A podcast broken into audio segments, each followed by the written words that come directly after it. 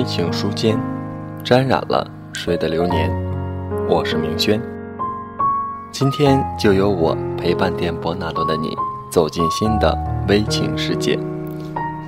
今天跟大家分享的是来自简其伟的一篇关于我爱你的原因。狠狠地吸了一口香烟，眼前猩红的火点在朦胧的夜色里一明一暗。夜里的深秋送来一阵阵萧瑟的风，远处的柏油路上闪烁着红黄绿的灯，黑白相间的斑马线上人来人往。广场上的大钟走到晚上九点钟整，伴随着钟楼传来当当的两声。我身后的音乐喷泉骤然响起，被灯光染成彩色的水柱冉冉升起，然后哗啦啦的砸地。喷起的水雾飘透着风，缓缓地飘过来，落在我后脑勺的发梢末，慢慢地渗进了我的头发，激起了令人头皮发麻的一丝冰冷，使得颓废的我精神了些许。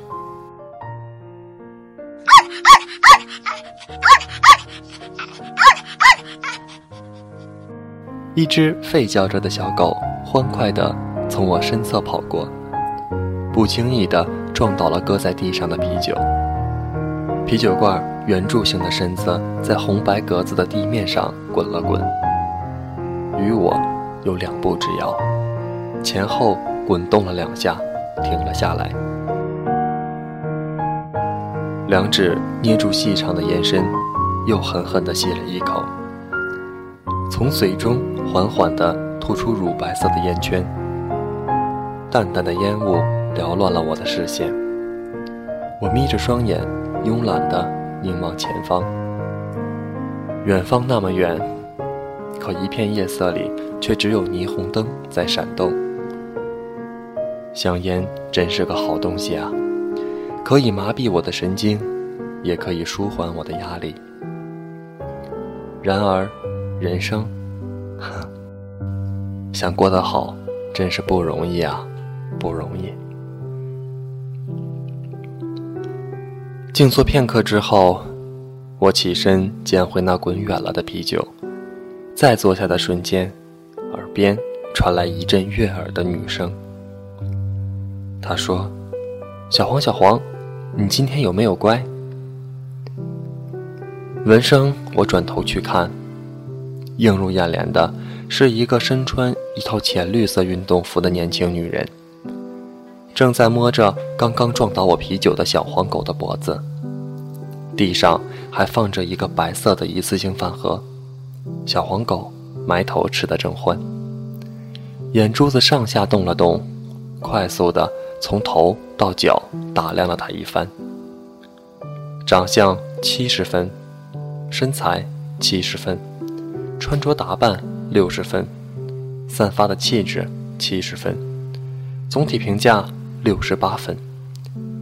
一副平凡普通的路人相貌。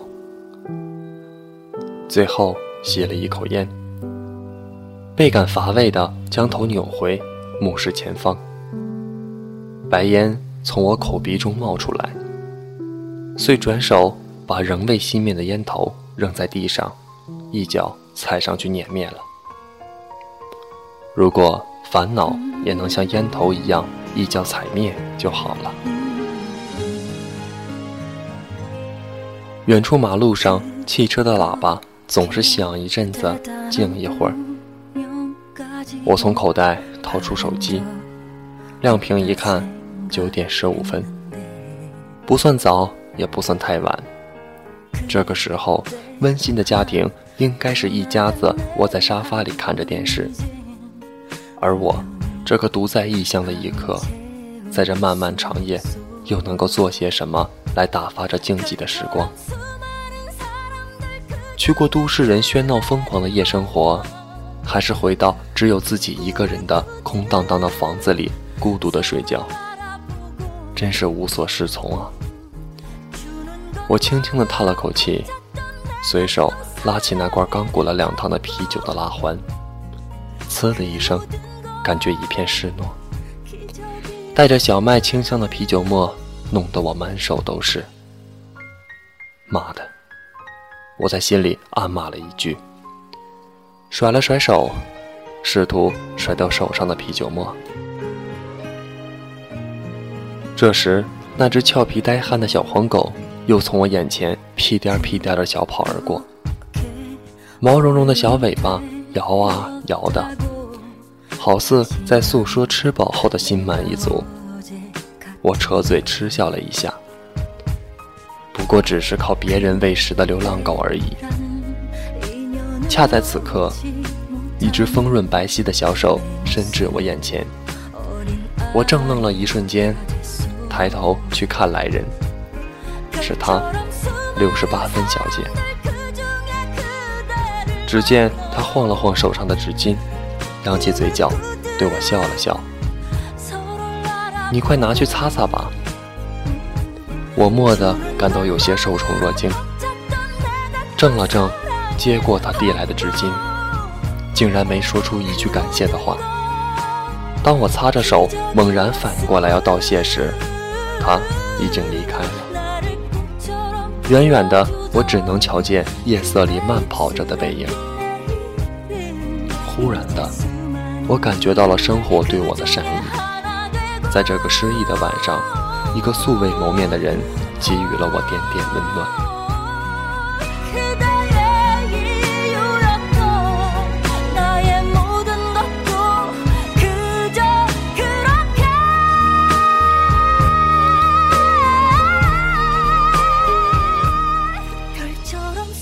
晃眼就到了炎热的夏天。我所创办的网络平台小公司在压力重重的情况下，走的走，留的留，最终只剩下几个人，其中包括主力程序员、前端工程师、美术设计师、市场运营主管、财务兼文案策划，以及我这个打杂的 CEO。尽管面临着财政困难，但是在一致要求下。我还是决定聘请一位人资主管来管理公司的日常事务及运作。通俗说，就是管理公司杂物的；笼统的来说，就是打杂的。然后，命运再次让我遇见六十八分相貌的他。来面试的有好几个人，我一眼就认出了他。要说以他这么普通的长相，我早该忘了。可我却偏偏记得，我选择录用他。尽管在其他应聘者中有学历比他高的，有头脑比他灵活的，有心思比他缜密的，但我还是决定选择了他。为什么呢？首先，我觉得他符合我的要求；其次，我愿意给那个温暖的女子一次机会；再者，我相信，一个能对陌生人和善的人，品质应该不会差到哪里去。事实证明，我的眼光没有错。他将公司打理得很有秩序，各类文件整理得井井有条，每天日程事项通知到位，同时还能把我们的生活照顾得很好。终于不用天天吃盒饭，还时不时的。有老火靓汤喝，偶尔还有机会品尝下午茶甜品。慢慢的，公司发展上了轨道，同时应酬也变得多了。中国生意经的餐桌文化时常让我喝得难受。那日饭局，我喝得酩酊大醉，吐得一塌糊涂。他开车送我回家。并且忙前忙后的照顾我。常言道，酒醉三分醒。当我一脸酡红、浑身无力的躺在沙发上，看着他不断交替的为我换冷毛巾，突然间心思一动，抓起了他的手，带着酒气的张了张嘴，却不知道说些什么好。最后，只得呐呐的说了句：“谢谢。”他走的时候，将煮好的解酒茶放在茶几上，并且再三嘱咐我趁热喝了再回房睡觉，别着凉了。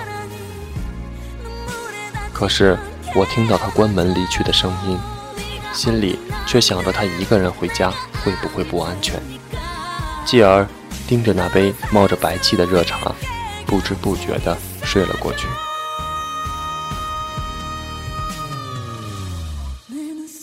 第二天，被重重的敲门声吵醒了。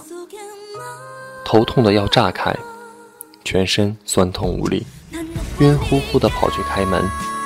他看见我的样子，大吃一惊，慌忙的放下手中的东西，一手掌捂向我的额头，嘴里惊呼着：“怎么这么烫？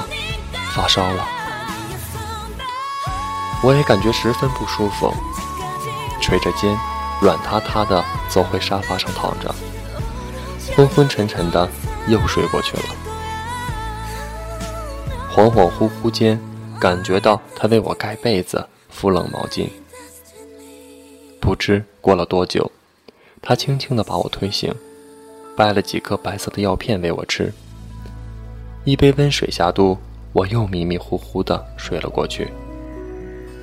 再次醒来的时候，天已经黑了，房子里亮起一盏橘黄色的灯。而他正坐在小凳子上看着电视。我一直没有听到电视机的声响，原来是他把音量调成了静音。他见我醒了，起身柔声问我渴不渴，饿不饿，感觉好点没有？说着便进了厨房，为我盛了一杯温水。看着我喝完之后，又去给我装了一碗他熬好的粥。我才刚坐下来，他便说要回家。走之前还认真的叮嘱我，记得多吃药，多喝水。我想起他照顾了我一整天，也是累坏了，便让他路上注意安全。到家了给我打个电话。他走了之后，我将电视机的声音调高，一边看电视一边吃粥，小尝了一口，感觉味道还不错。我听着电视机传出来的声响，闻着瘦肉粥飘来的香气，忽然就有了家的感觉。小时候生病，妈妈就是这样照顾我的。之后，我便开始偷偷关注她，好感度直线上升，越发觉得她可爱迷人，总是忍不住想找她说话，有意无意间。言语上挑逗他，感觉自己对着他，一瞬间就幽默风趣了好几十个段位。每个晚上入睡前，我都回想一遍我们之间说过的话，老是想起他耳垂上那颗小痣，好想亲一下，舔一下，肯定是软软甜甜的。想着想着，心里就痒痒的，好像被羽毛划过似的。终于，我还是忍不住了。常言道，该出手时就出手，大男人的扭捏个什么劲儿啊！我把他叫进办公室，让他汇报公司状况。过后，装作无意间询问他有没有男朋友，怎么不谈恋爱之类的。虽然他感到有些诧异，但还是如实的回答了我，原因归结为自身条件不够好。我双眸凝视着他，清了清嗓子，齐声道：“你觉得我人怎么样？能不能够做你男朋友？怎么形容当时的情形呢？”他听到我的话之后，先是目瞪口呆，再是惊慌失措，然后便是落荒而逃。看着他慌慌忙忙出去的背影，我摸了摸下巴，自我检讨了一下。我好像长得不像吃人的妖怪吧？对于一个长期单身的人来说，突如其来的求爱会被吓着的，就像他一样，都躲了我好几天了。可是不能这样由着他呀！要是不采取行动的话，他很可能会误会我在玩弄他。我不穷追猛打。怎么能够虏获他的芳心呢？城市呢，天时地利人和很重要。那天公司聚餐，我喝了点小酒，散伙之后开车送我回家。在车子里，他正低头系安全带的那一刻，副驾驶上的我猛然地扑向他，一手撑着车窗玻璃，一手抓着他的手腕，哀怨地问他：“到底要躲我到什么时候？”他似乎被我吓到了，掰着我的手指挣扎了几下，发现挣脱不开。遂抬起头来，与我热切的目光对望了几秒，又低下头，默默的不吭声。我说：“真的不考虑下我吗？我觉得我条件还可以啊，长得也不错，体贴又风趣。”他沉默着不说话，约摸着是在认真考虑。时间凝固了片刻，在狭小且安静的车厢中。我甚至能够听到彼此咚咚作响的心跳声，以及他温热的鼻息。我咽了咽口水，耍赖的说道：“你不说话，我就当你接受了。”其实我一直在观察他脸部的表情，只见他的脸蛋儿唰的一下红了，脸颊粉扑扑的，嘴角掀起一丝若有似无的笑意。顷刻之后。他娇羞的一笑，声如蚊呐的应了一句：“嗯，接受的。”顿时，我宛若初尝爱恋滋味的愣头小子那般狂喜，好想立即把他拥抱入怀，可又怕他觉得我行为梦浪，于是便含情脉脉地看着他，呵呵地傻笑了起来。之后的事情就顺其自然地发展了，同所有情侣一样，我们经过了热恋期、磨合期，最终到达了平淡期。我们有过争执，也有过矛盾，以及对未来的担忧，但这一切都抵不过我们之间两颗相爱的真心。既然认定了彼此，便无惧前方的荆棘。有一天，我俩窝在沙发看肥皂剧。他忽然推了推我的肩，笑着问我：“你好像没说过为什么喜欢我。”我顺手喂他吃了一块薯片，五指握拳抵在唇上笑，目光对上他笑意满盈的双眸，说：“得了吧，英雄气短。”其实他一早就心知肚明，不过是想听我亲口说说。你不算漂亮。身材也不见得多好，气质也并不出众，但是你却恰好在我最需要的时候给予我温暖，陪伴过困难时期的我，安抚过失意落魄的我，而这就是我爱你的原因。最后，愿岁月无可回头，且以深情共白首。